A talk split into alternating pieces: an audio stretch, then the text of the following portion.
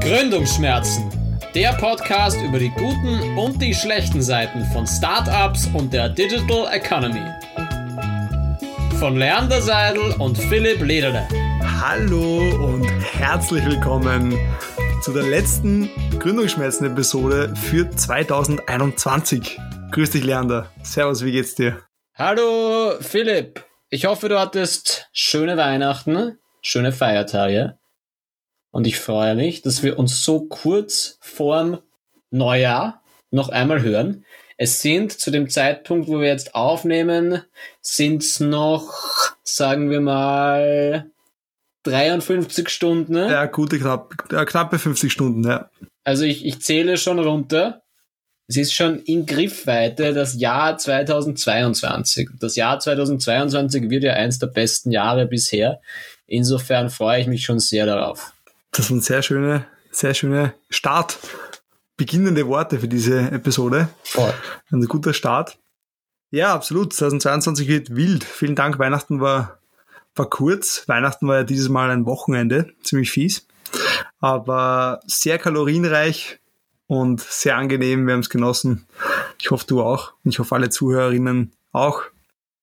Und ja, zwischen Weihnachten und Silvester ist immer so eine Zeit, wo man viel, äh, wo man nicht viel oft macht. Also ich arbeite trotzdem, ich glaube, du bist genauso ähm, fleißig unterwegs noch immer.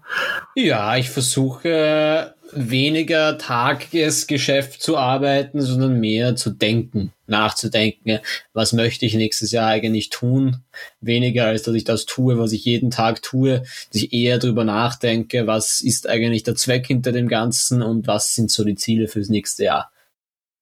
Ich versuche Schön. das äh, die Zeit zu nutzen, um zu reflektieren und um auch einfach mal, ja, mich zu entspannen. Aber auch natürlich, es ist immer was, es gibt immer was zu tun. IBA, ja, IBBA. Genau, der Baumarkt, das ist auch so schön sagt. Ja, und wir haben uns gedacht, dieses Mal wir machen ein Recap über das heurige Jahr und sprechen über alle Highlights und Downlights sozusagen, die uns untergekommen sind. Wir gehen jetzt ganz klassisch unser Dokument durch. Wir haben so ein, ein ewig langes Google Doc mittlerweile schon, wo wir alle Episoden quasi mal grob skizziert haben.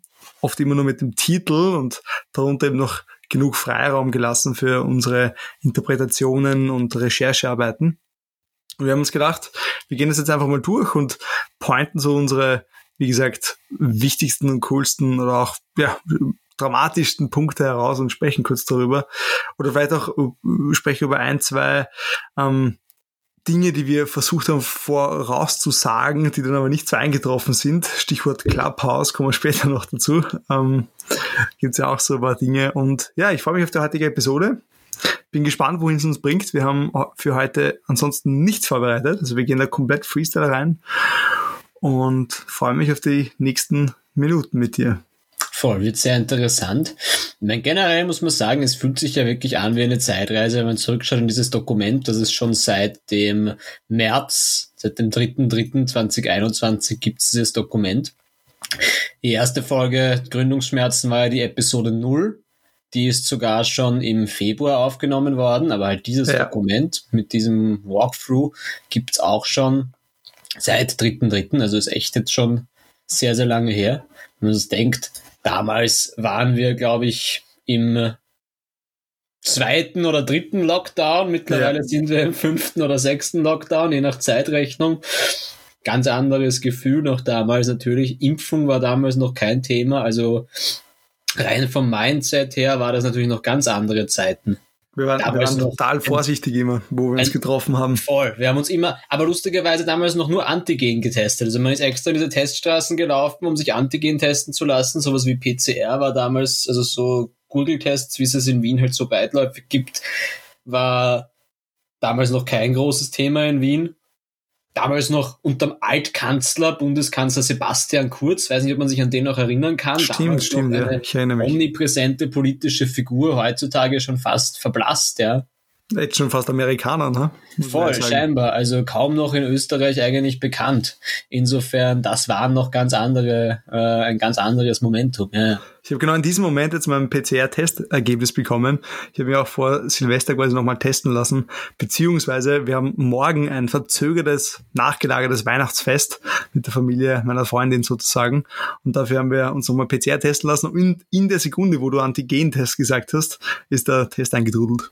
Stark. Was ich hier auch noch einen kurzen Sidestep machen muss, jetzt sind wir schon wieder, jetzt gehen wir schon wieder raus aus dem Jahresrückblick, kurzer Sidestep. Ich war ja letzte Woche auf Reisen und was ich da wirklich eine Lanze brechen muss, ist PCR-Testsystem in Wien ist unangefochten. Ich war in Dänemark und in Deutschland in Dänemark gibt es nur Teststraßen für PCR-Tests, aber nicht in der Innenstadt, sondern man muss in die Vorstadt fahren, um einen PCR-Test zu machen und dann eine halbe Stunde anstehen. Und dann klassisch mit Stabal im Rachen wird genommen. Die Testperson, also die Testabnehmende, hat nur eine OP-Maske und ein Gesichtsvisier. Ich war mit meiner FFP-Maske sozusagen besser geschützt als sie. Eine seltsame Erfahrung und 36 Stunden Wartezeit. Zweite seltsame Erfahrung.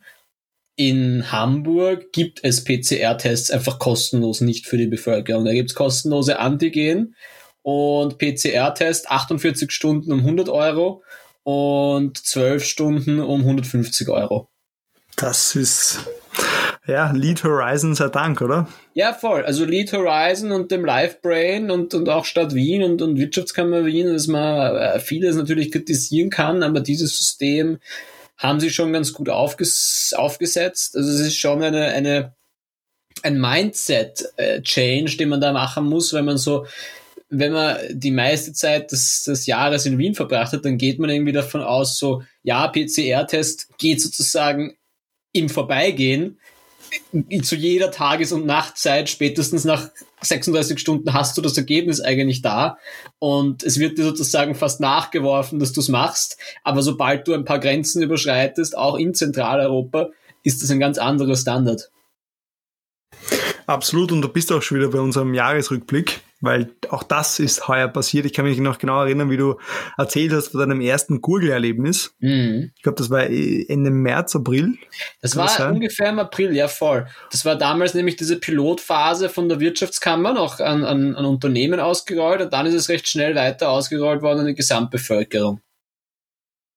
Genau, ja, und du hast dann noch berichtet, dass ein leichter Geschmack war von dieser Lösung, die man da eben Voll, dieser genau erinnern. Und jetzt ist es was absolut Normales, dass man sich einfach hin und wieder testet. Vor allem jetzt eben, wenn man noch Familienmitglieder trifft, selbst wenn man geimpft ist, ist ja auch gescheit, sich einfach so einen Google-Test zu, äh, zu, zu, machen. Geht ja wahnsinnig schnell. Also das ist schon so in einer, in einer Routine drin. Voll und, und auch bequem. Man muss sagen, man hat die, die, Unbequemlichkeit von so einer Teststraße schon ganz vergessen. Also diese Teststraße hat schon ein bisschen was Unbehagliches, weil man natürlich steht, dicht an dicht gedrängt in Schlangen mit anderen Leuten und sich auch irgendwie denkt, wenn ich jetzt Pech hab, hab ich's jetzt gerade nicht, aber von meinen Leuten neben mir bekomme ich's vielleicht, wenn mich jetzt gerade einer schief anhustet. Insofern diesen Komfort, dass man das in Wien halt echt machen kann äh, im, im eigenen Wohnzimmer, das ist halt schon eine, ein, ein, ein Luxus, den wir da eigentlich haben. Ja, total. Und aber Einer wusstest du halt trotzdem, trotz unserer Testmeisterschaft, hat's halt nicht, äh, hat nichts daran geändert, dass wir trotzdem im Oktober wieder mal Corona-Weltmeister auch waren. Naja. Lustiger Side-Fact, wusstest du oder weißt du, wie diese Tests ausgewertet werden? Unsere Google-Tests? Äh, in dem Labor.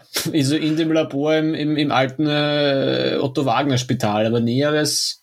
Die, die Vorgehensweise ist sehr lustig. Also ich weiß es auch nur von, von äh, einer guten Freundin, die in diesem Labor, Labor äh, gearbeitet hat und quasi Augenzeugin war, sozusagen, da werden die, unsere Gurgel-Lösungen werden zusammengemischt, meistens mit ca. 10 bis 15 anderen und es wird dann eine, eine Durchschnittsprobe sozusagen genommen aus den Proben und wenn man dann in diesen, in diesem Topf einen, mhm. einen positiven hat, einen positiven Fall, dann müssen eben diese einzelnen 15, 10 Leute die das eben betrifft, noch einmal untersucht werden. Voll, dieses Pooling, das, das, das Richtig. war, glaube ich, eine Zeit lang war das immer so ein Thema, weil irgendwann hat es dann plötzlich länger gedauert, genauso im Oktober eben, weil dann immer öfter in diesem Pool dann ein, Negat ein positiver war und aufgrund dessen mussten alle Negativen dann auch noch einmal einzeln getestet werden.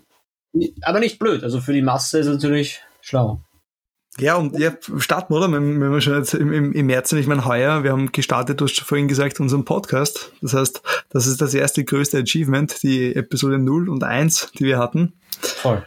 Dann ging es eh gleich steil weiter. Wir haben dann über, ich kann mich noch erinnern, über den Online-Supermarkt-Hype gesprochen.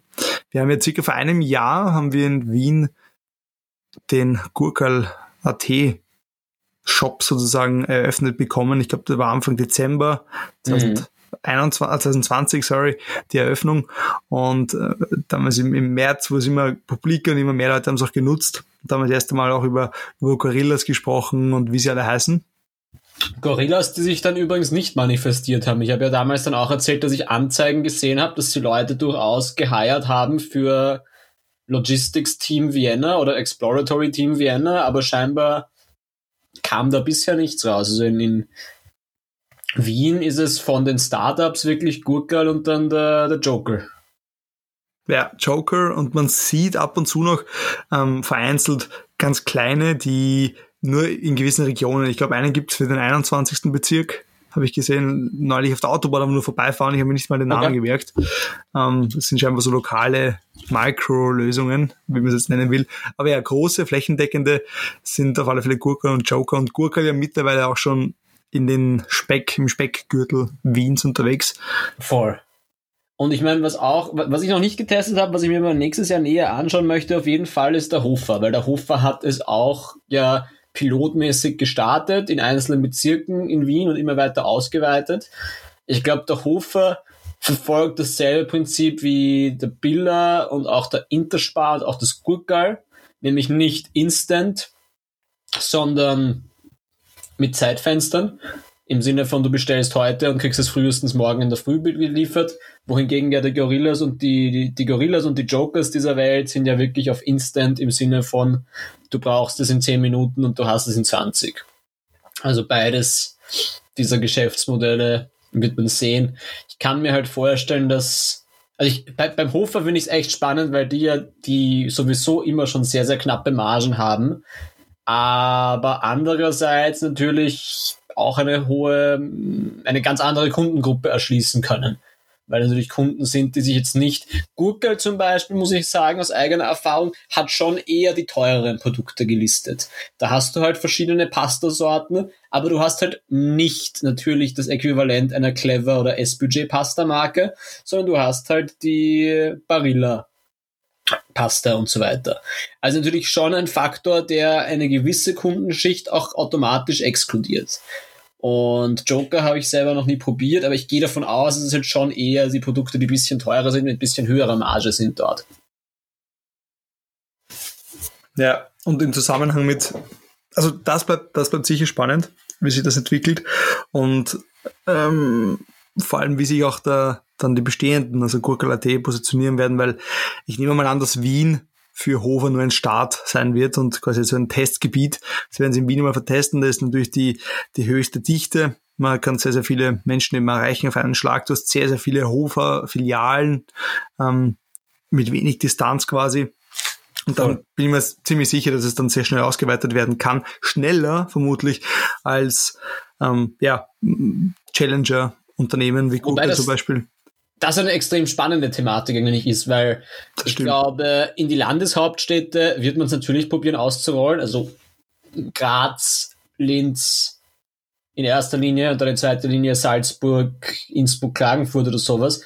Aber in der Peripherie ist es natürlich auch wieder ein ganz anderes Game, was man ja auch sieht bei den, bei den Start, also wie du richtig sagst, die Gorillas und so weiter trauen sich ja eigentlich nie in Vorstädte. Und generell ist ja das sozusagen so, wie wir es gewohnt sind bei, bei Amazon Prime und Same Day Delivery. Das ist ja immer eigentlich ein ganz anderes Ding in den großen urbanen Gebieten wie in den Flächenbundesländern, wo auch, auch da die Logistik einfach eine viel schwächere ist. Oder einfach gar nicht, mal schwächer, sondern einfach unmöglich ist, das alles in diesem 24-7-Zyklus zu liefern. Das heißt, da bin ich auch gespannt, wie sich dieses Supermarkt-Ding weiterentwickelt wird. Das bringt uns auch gleich zum, zum Wort Hypergrowth. Auch das war ein Thema heuer. Haben wir im April circa behandelt.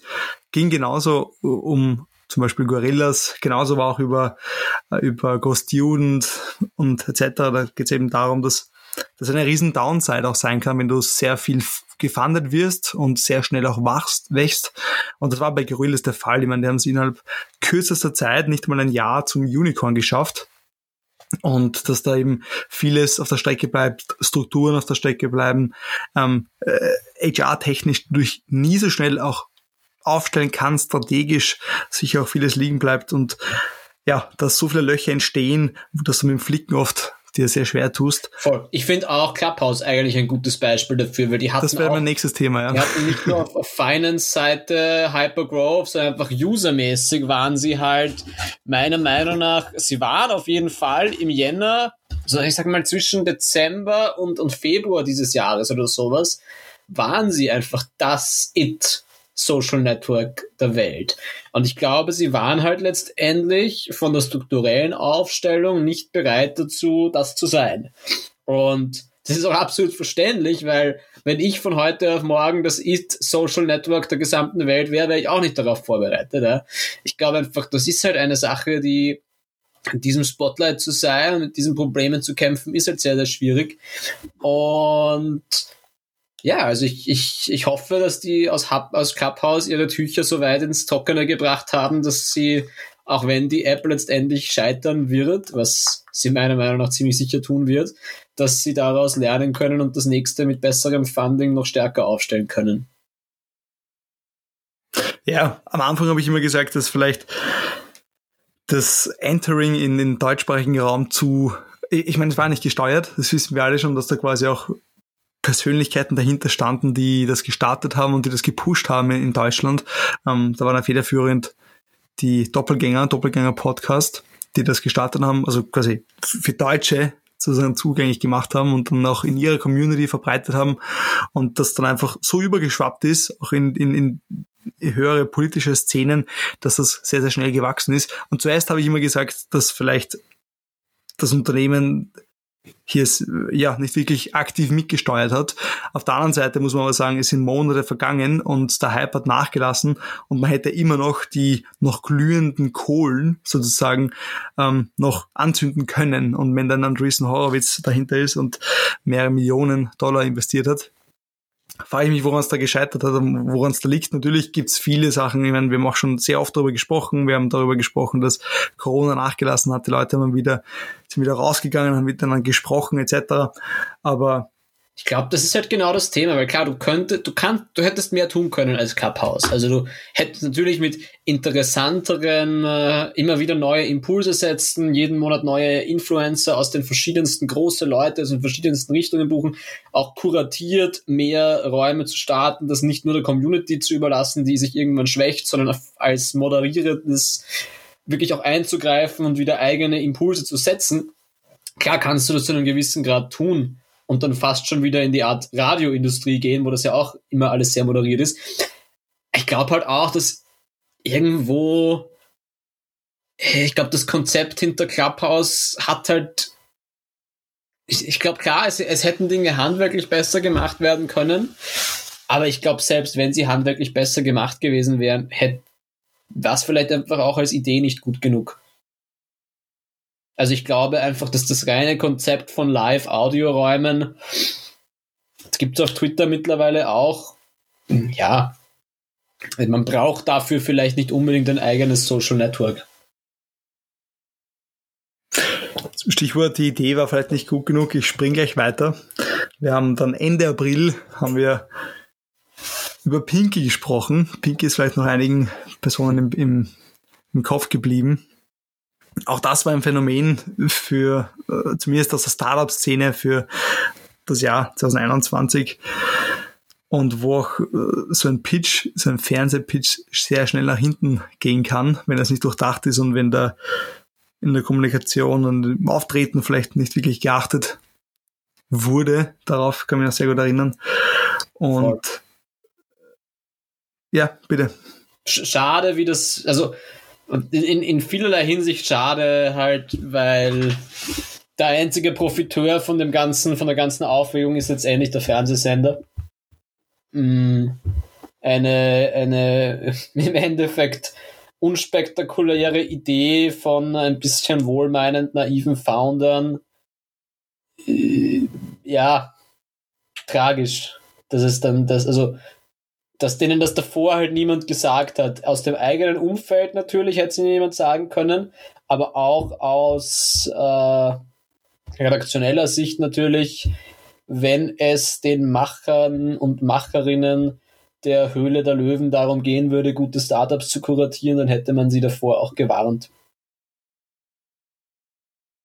Aber das Ziel ist dort natürlich, Einschaltquote zu generieren. Und das ist ihnen gelungen. Ja, was auch vielen Gästen von uns gelungen ist, heuer, die wir hatten, ähm, sehr erfolgreich über ihre, auch über deren Highlights und Downsides zu sprechen. Vielen Dank an zahlreiche tolle Persönlichkeiten aus der Startup-Szene, die hier bei uns waren. Ich erinnere mich an den Alexander Gensdorfer, an den um, Paul von Team Amazing, an die Karina von Marshbet. Zahlreiche super tolle Persönlichkeiten und Leute, die hier bei uns waren. Vielen, vielen Dank. Nochmal auch gerne wer das nicht gehört hat, nachhören. Ich bin jetzt gerade deswegen drauf gekommen, weil auch die Karina mit Marschbett ja auch bei besagter TV-Show in Deutschland war, bei Höhle der Löwen. Und die ja quasi auch bei uns quasi darüber erzählt hat. Auch da hat man gesehen, einfach wie das Ganze geschnitten war von Seiten der, der redaktionellen Aufbereitung, dass es da halt einfach sehr stark um den Clickbait, um den Einschaltbait geht, leider. Ja, natürlich, das ist aber auch keine Überraschung. Ähm, hatten wir ja auch mit, mit Helpsoul bei 2 Minuten, 2 Millionen. Das Einzige, was eben schockierend bei Pinky war, war eben der Fall, dass der, der Fakt, dass da niemand aus dem, wie du schon gesagt hast, aus dem Redaktionsteam hier drauf geachtet hat und vielleicht ein bisschen mitgedacht hat aktiv, dass es in die falsche Richtung gehen könnte.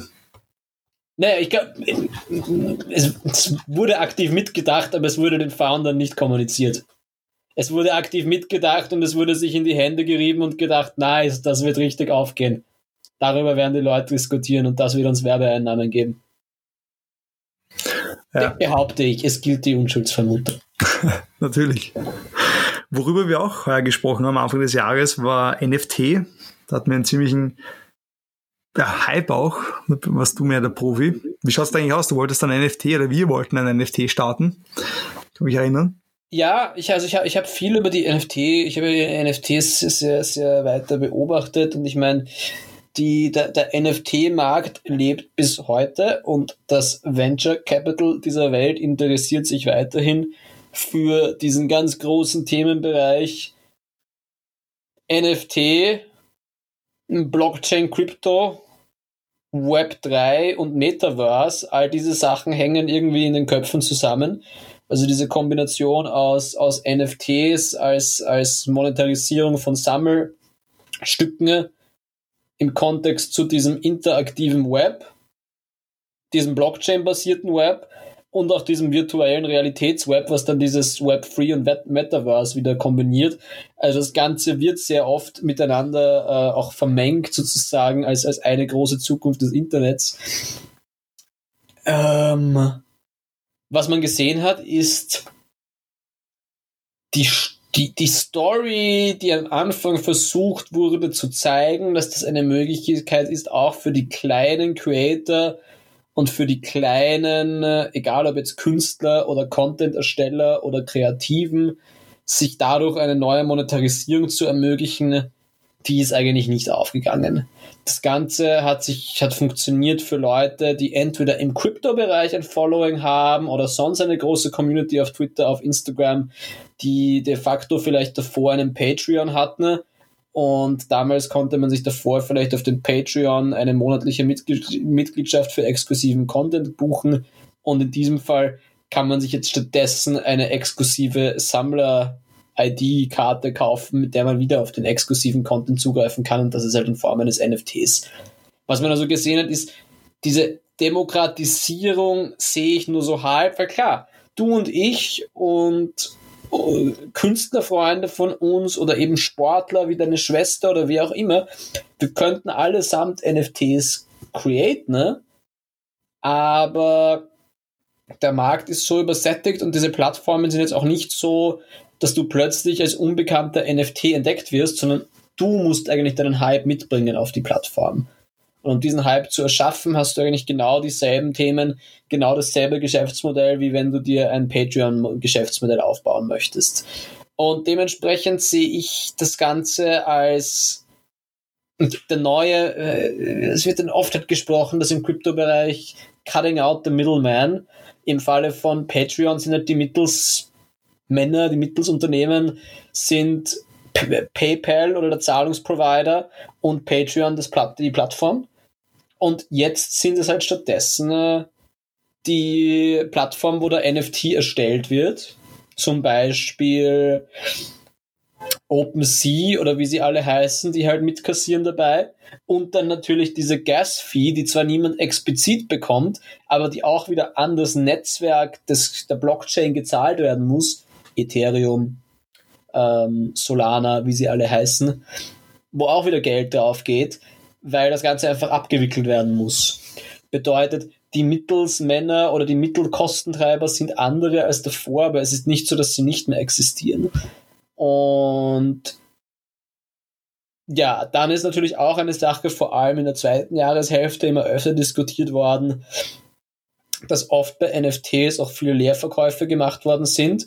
Das heißt, dass sich da Freundeskreise zusammengetan haben, ein paar Creator und ein paar Leute, die davor schon viel Krypto geholt haben, dann haben ein paar Leute bewusst den Preis in die Höhe getrieben, indem sie den NFT von 10.000 auf 20.000, auf 30.000, auf 40.000 gekauft haben, so lange hin und her gehandelt haben, bis ein Außenstehender um 45.000 kauft.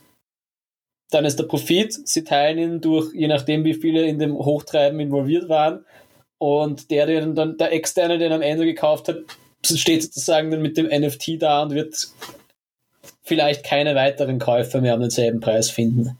Das heißt, dass da auch oft durch diese berühmten Crypto Whales, die einfach durch die Anfangsphase von Crypto sehr viel von diesen Cryptocurrencies weiterhin halten, die am Ende ja sogar noch mehr haben durch diese Leerverkäufe, wenn sie es gut machen, ähm, ja, die das auch einfach manipuliert haben. Das ist der zweite Punkt. Der letzte Punkt, dann höre ich auf mit dem Thema, ist NFTs sehr interessant in den letzten Monaten sehr stark auch entdeckt worden aus der Corporate-Welt, auch aus Videogames.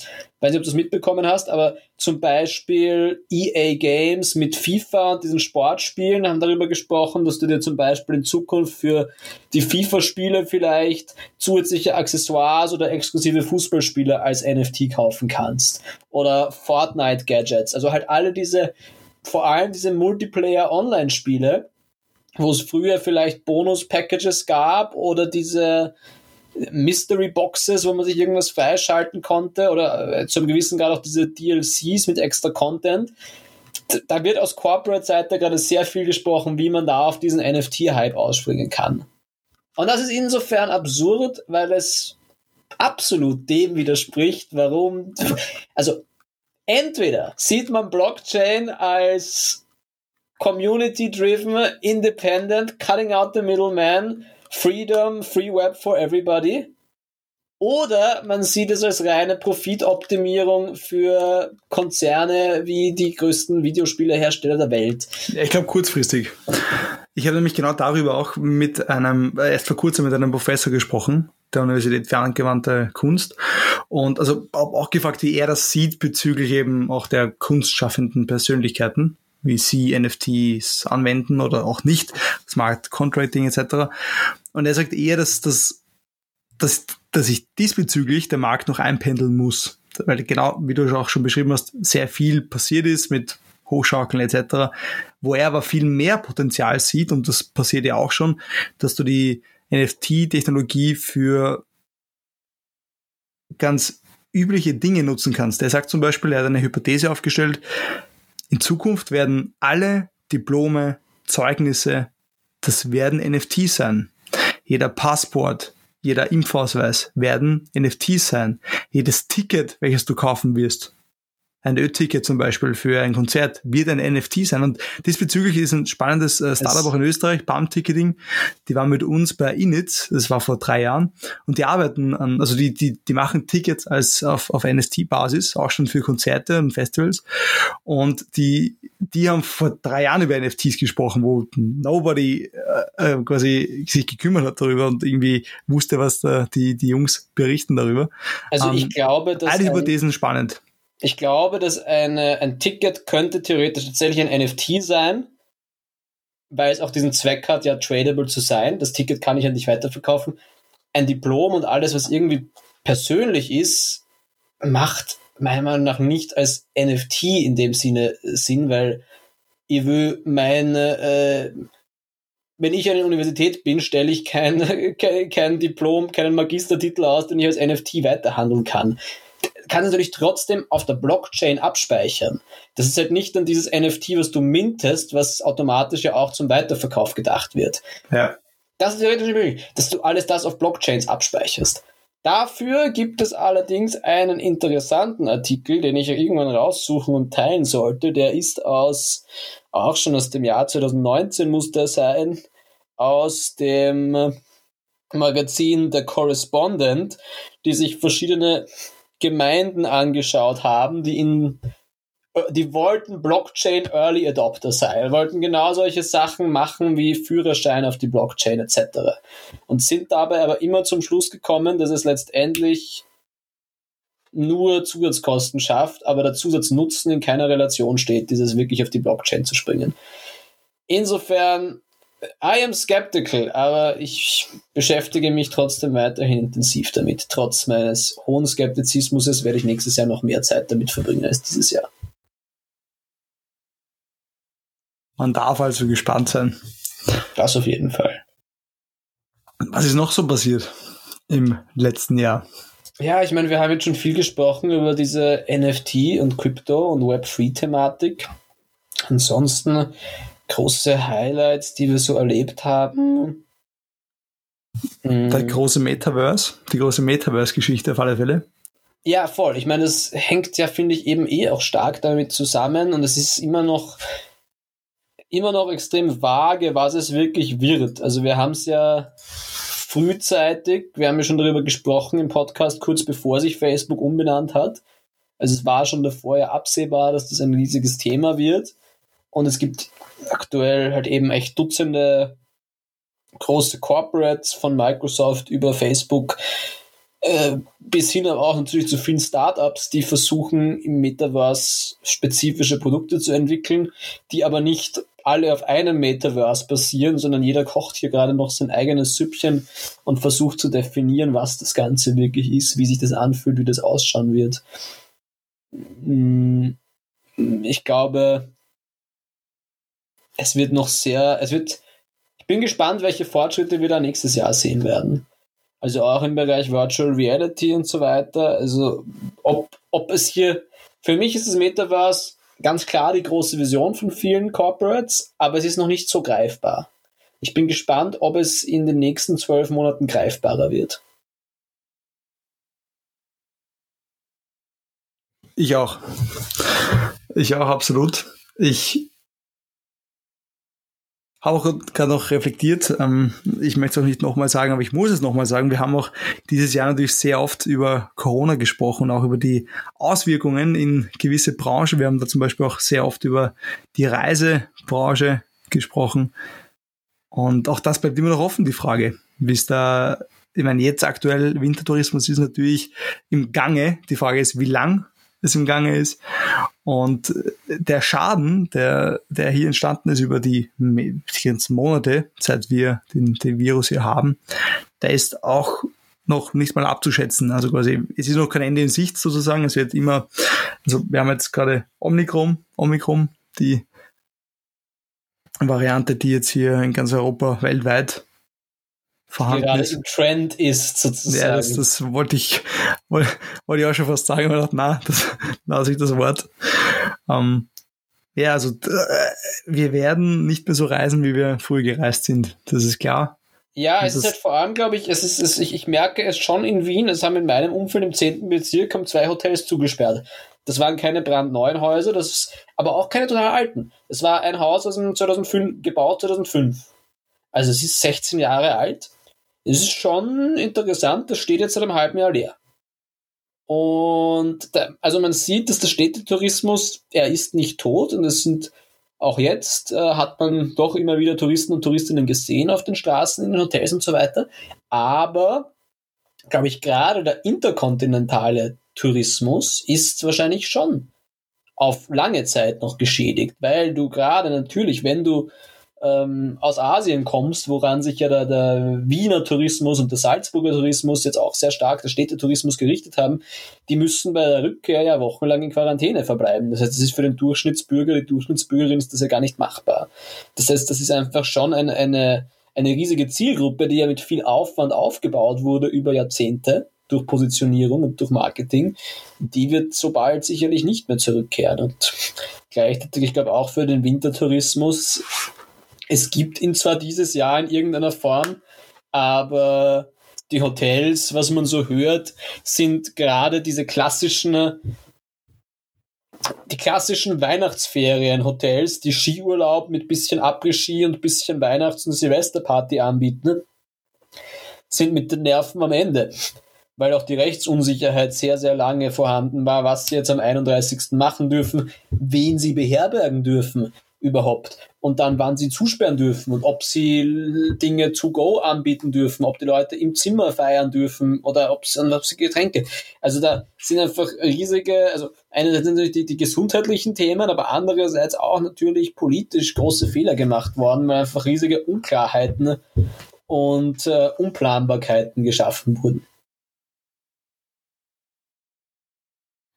Unplanbarkeiten bringt mich zu einem Wort.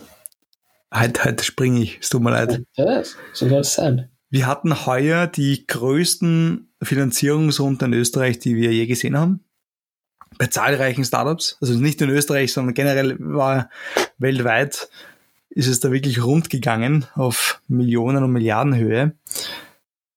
Das ist meine Frage, wenn man jetzt nur Österreich betrachtet, lieber Leander, und hat auch vor sich diesen Hype-Circle sozusagen. Wo befinden wir uns da gerade? Wird es nächstes Jahr so weitergehen? Werden wir das noch toppen? Das Investitionsvolumen in österreichische Ventures? Wird es Retour gehen? Was ist, was wäre deine Estimation diesbezüglich? Frage, schwer zu sagen. Ich habe das, ich würde spekulieren, dass die, die etablierten, die schon ein paar Runden eingesammelt haben, werden weiter einsammeln.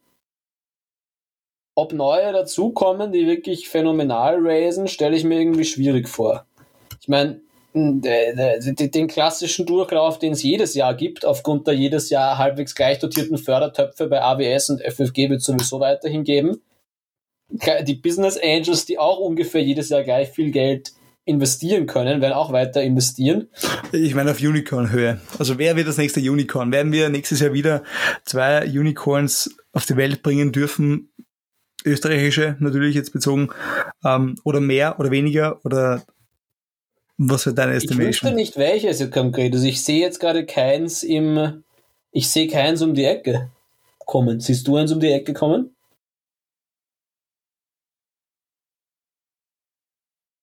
Deswegen habe ich auch dir die Frage gestellt. also Nein, ich, auch nicht. Also, also ich, ich, ich, denke so echt so nach, weil ich meine, viele der Startups, die wir so kennen, die sich in so einem Umfeld so bewegen, sind so auf dem Level, wo ich mir vorstellen kann, dass sie mit irgendeiner Millionenbewertung auch ein paar Millionen raisen können nächstes Jahr, wenn es gut läuft.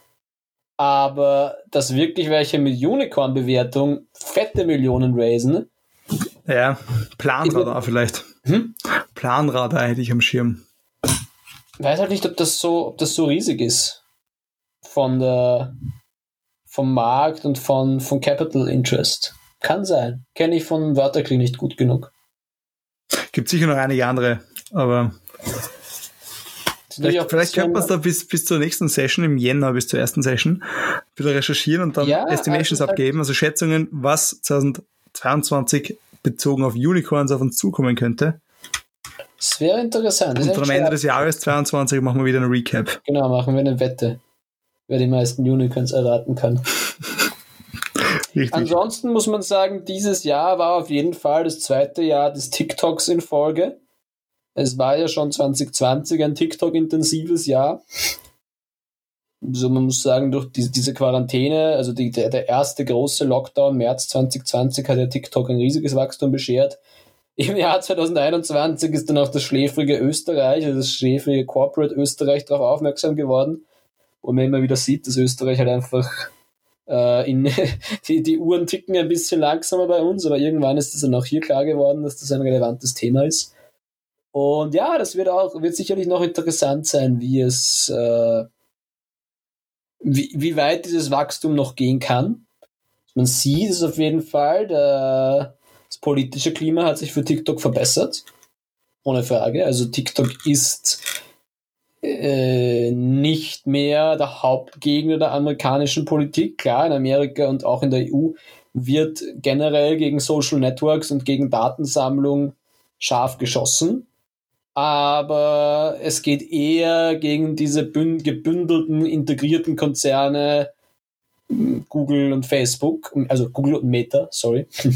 Facebook gibt es ja nicht mehr in der Form, sondern es ist Meta. Äh, die beiden Konzerne stehen da deutlich stärker im, im Mittelpunkt, während TikTok klar natürlich auch beäugt wird aus China kommend, aber es nicht diese aggressive Politik gab, wie sie von Donald Trump ausgeführt wurde was für TikTok natürlich gute Neuigkeiten sind.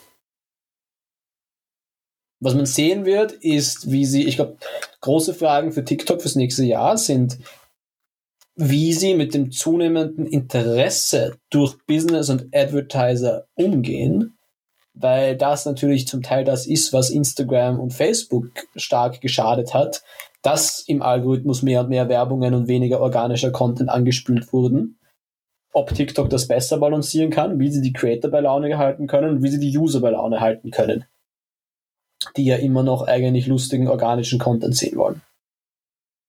Ja, und wie sie den Usern auch noch mehr bieten können. Da, da würde ich jetzt auch eine Hypothese aufstellen, wenn ich darf. Ich glaube, dass sich TikTok, ich habe immer diese, diese ähm, äh, unsere China, unsere China-Reise im Kopf wo wir, jetzt fällt es mir gerade nicht ein, will ich darüber sprechen, und genau ja. jetzt fällt mir der Name nicht ein, das, das chinesische WhatsApp. Didi Chat, nein. Uh, WeChat. WeChat, richtig. Und WeChat ist Didi ja. Ist das, Didi ist, Didi ist, ist das Uber, genau. Und ja. auch das kannst du ja über WeChat quasi bestellen ja, und bezahlen. Über WeChat kannst du alles, theoretisch. Genau, richtig. Das, das ist der Punkt. Über WeChat kannst du alles. WeChat ist eine super App, um es so zu nennen, sozusagen.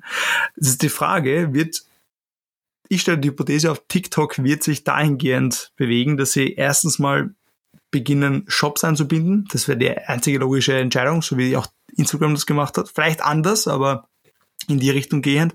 Und später auch noch weitere Leistungen anbietet. Vielleicht gibt es bald ein TikTok Pay etc. Ich habe schon gehört, es gibt, ähm, also TikTok macht Kooperationen mit, mit Essenszulieferer, einen Zustelldienst, den du über TikTok ordern kannst. Das Kooperation, also ich, was interessant ist, ich, kann mir sowas wie Shopping über TikTok sehr gut vorstellen. Das ist, glaube ich, auch so woran sicher gearbeitet, weil es ein klassisches Advertising-Produkt ist. Was TikTok momentan noch hat, ist einen extrem schwachen Messenger. Also der, der Messenger ist momentan kein Core-Feature von TikTok. Es gibt so die Möglichkeit, dass du Nachrichten senden kannst, aber erstes großes Thema ist, du kannst nur Nachrichten an deine Freunde schicken. Du kannst an eine Brand keine Nachricht schicken, wenn sie dir nicht auch zurückfolgt. Das ist schon mal eine große Einschränkung. Und auch der Chat mit deinen Freunden, das ist noch weit entfernt von einer Facebook Messenger oder WhatsApp Messenger Qualität. Das heißt, ich kann mir durchaus vorstellen, dass sie mit ihren technischen Ressourcen, wenn sie es zu einer Priorität machen, etwas Ebenbürtiges schaffen können, aber sie müssten noch Aufwand investieren. Und das ist aber auf jeden Fall, meine, das wird das spannende Thema sein, ob TikTok den Instagram-Pfad beschreiten wird Instagram, der ja versucht, die eierlegende Wollmilchsau zu sein, die alles versucht zu covern, vom Kurzvideo auf Langvideo, von Static Image auf Stories, Messenger auf den DMs, alle sozusagen wirklich ein, ein, eine holistische irgendwie Social Media. Oder ob TikTok sagt, sie gehen, sie bleiben irgendwie in der Nische, dass sie primär eine, eine Short-Video-Plattform sind. Wird interessant zu, zu sehen sein. Ähm, Beide Wege könnten funktionieren. Möchtest du Möchtest du weitergehen oder, oder wie? Ich schaue auch noch gerade weiter in unserem, in unserem Verlauf, auch, wo wir noch Themen Punkte sind. haben, aber ich glaube, die, die, die größten Highlights haben wir erledigt. Schauen wir mal. Es gab natürlich noch viel mehr. Wir hatten tolle Fachbegriffe der Woche. Wir hatten, wie gesagt, einzigartige Gäste bei uns. Und wer da was verpasst hat, shame on you. Unbedingt nachhören. Unbedingt nachhören. Streng. Nicht, natürlich. Wir bilden hier, wir haben einen Bildungsauftrag, lieber Leander. Und wenn jemand was verpasst hat, so wie in der Schule, da musst du nachlernen, da musst du dann einfach die Bücher nachlesen und dich darum kümmern, dass du den Stoff auch wirklich mitkriegst. Und das ist auch hier in der Gründungsschmerzen-Community ganz wichtig. Was man auch sagen muss, was, was spannend ist, weil ich nur gerade durchgescrollt habe, äh, Boston Dynamics ist wie jedes Jahr, schaue ich mit Angst irgendwie darauf und werde ich auch mit nächstes Jahr da, da ich, also ich werde so lange nervös auf Boston Dynamics schauen, bis irgendwann der Roboter vor meiner Tür steht und mich da schießt oder so von ihnen. Also muss echt sagen, auch dieses Jahr haben mich die Weiterentwicklungen von Boston Dynamics äh, nervös gemacht. Was man sagen muss, ist, ich glaube, es war auf jeden Fall auch ein Jahr des Weltalls. Also es ist ja viel passiert mit den diversen Milliardären im Weltraum. Und zuletzt jetzt auch diese Woche wurde ja gerade darüber gesprochen, dass dieses neue Weltraumteleskop gerade gelauncht wurde in Richtung des Alls. Es ist auch irgendwie ein bisschen so, ich, ich weiß nicht genau, wie du es einschätzt, aber ich hatte so das Gefühl, es gab so ein paar Jahre zwischen 2010 und 2015, da war Weltall gar kein Thema. Da war in den Nachrichten eine Zeit lang, so 2000, 2000 oder 2005, war immer wieder diese Space Shuttles, die immer wieder auch explodiert sind und man Leute, also ist einiges passiert. Und dann hatte ich so das Gefühl, so Anfang der 2010er Jahre habe ich so gar nichts mehr über so Weltraum-Eskapaden gehört. Und jetzt ist es, finde ich, wieder sehr stark ein Fokusthema aus den verschiedensten Richtungen. Wird interessant sein zu sehen, was sich dort so tut. Ja, wir haben ja auch über, über das erste Hotel im Weltall gesprochen, welches ja schon konzipiert wird und wo wir beide unseren, unseren Trip hin planen. Konzipiert ja, aber ich, ich, ich werde nicht der erste Gast sein. Das, das ist zumindest. Na, zuerst lassen wir die, die reichsten können, können vorwiegend Männer, die reichsten Männer dieser, dieses Globuses dahin reisen und ähm, die reichsten Menschen mal das austesten, ob das alles funktioniert und ob sie wieder heile Retour kommen sozusagen. Aber irgendwann einmal, auf alle Fälle, kriegen wir hin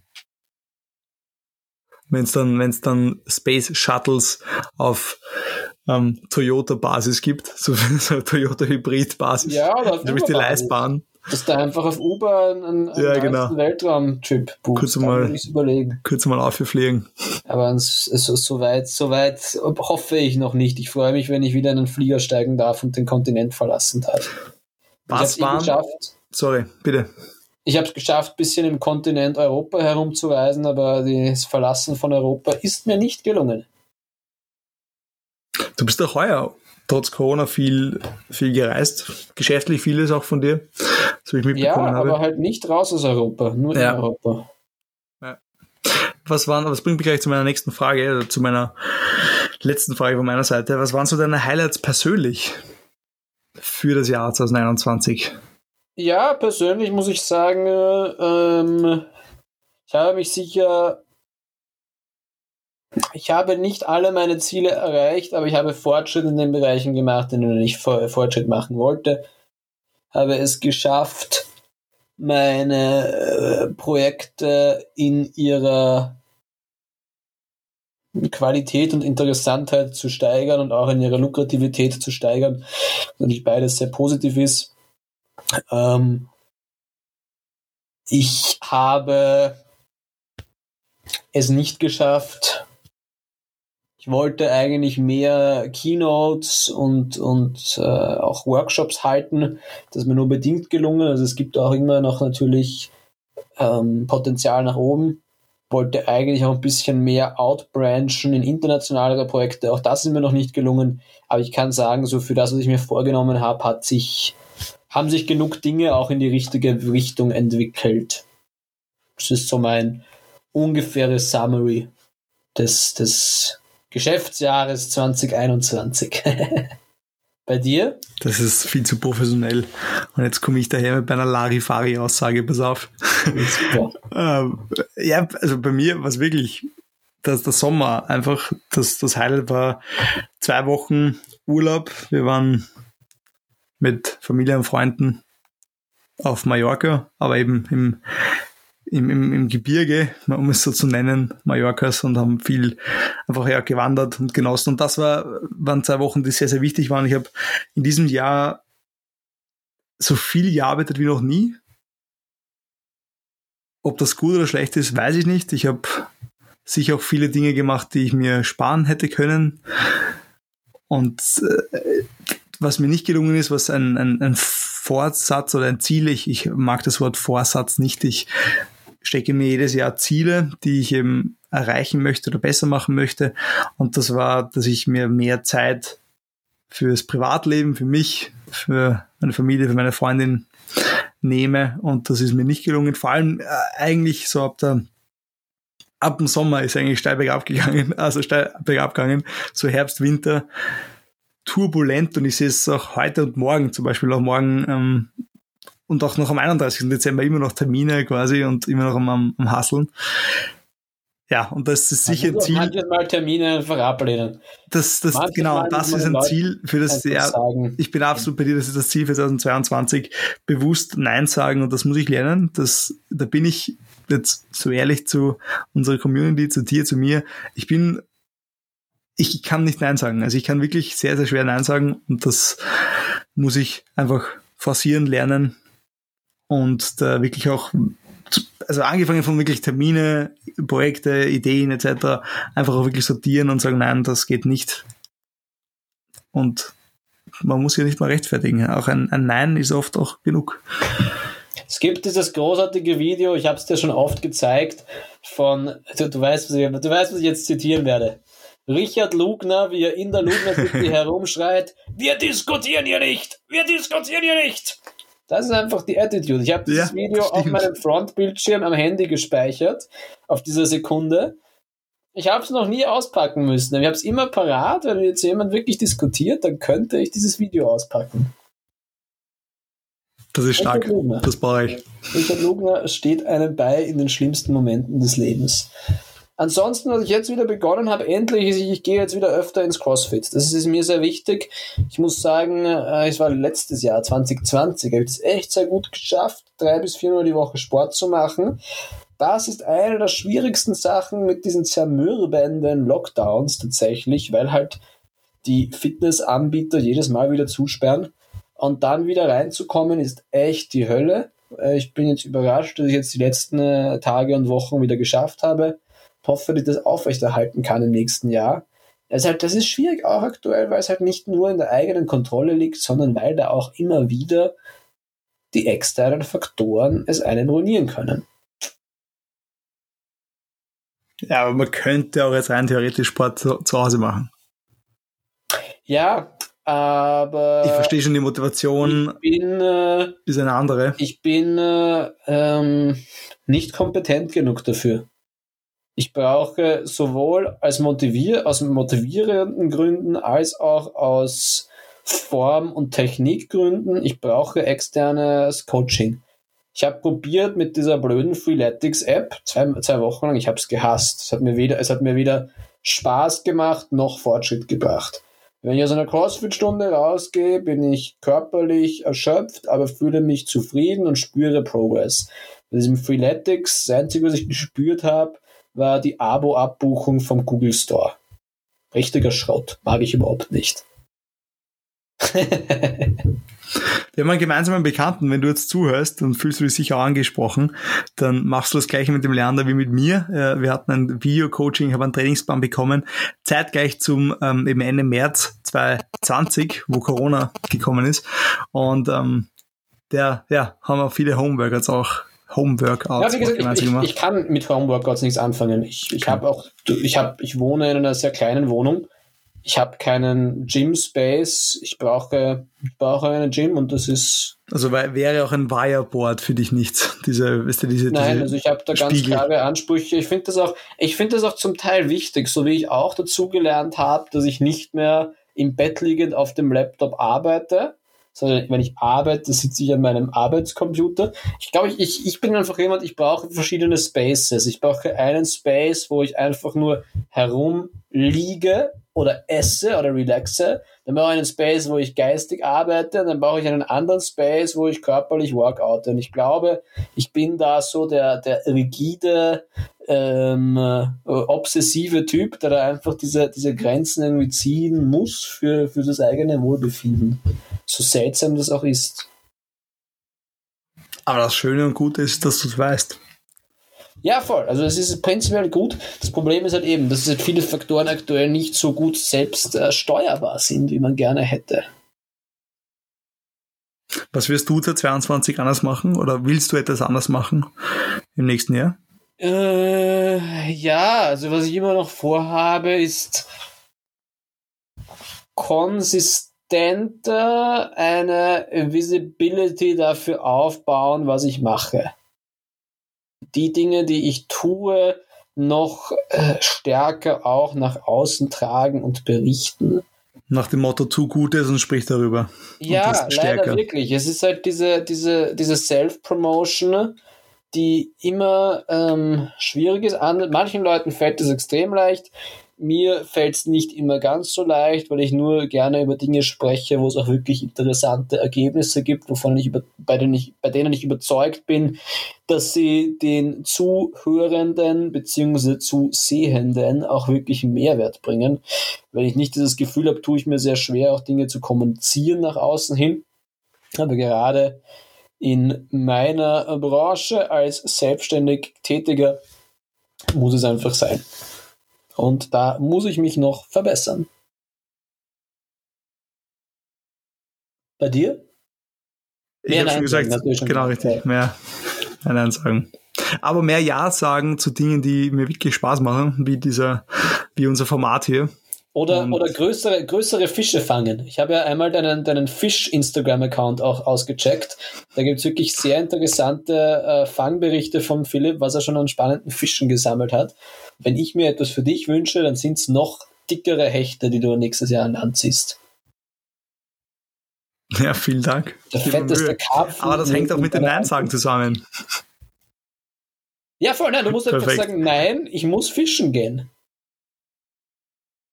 Oder du musst sagen, nein, nein ich gehe heute nicht fischen, weil ich möchte lieber was anderes tun. Ist auch voll legitim.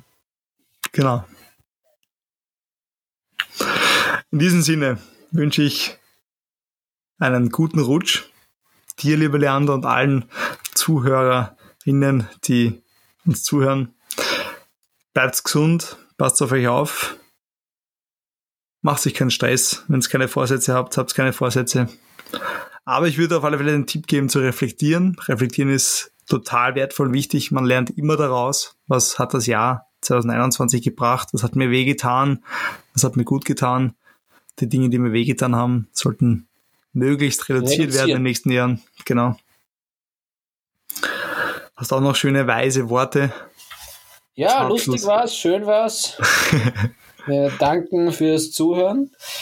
Wir hören uns im nächsten Jahr in neuer Frische und wünschen Prosit 2022.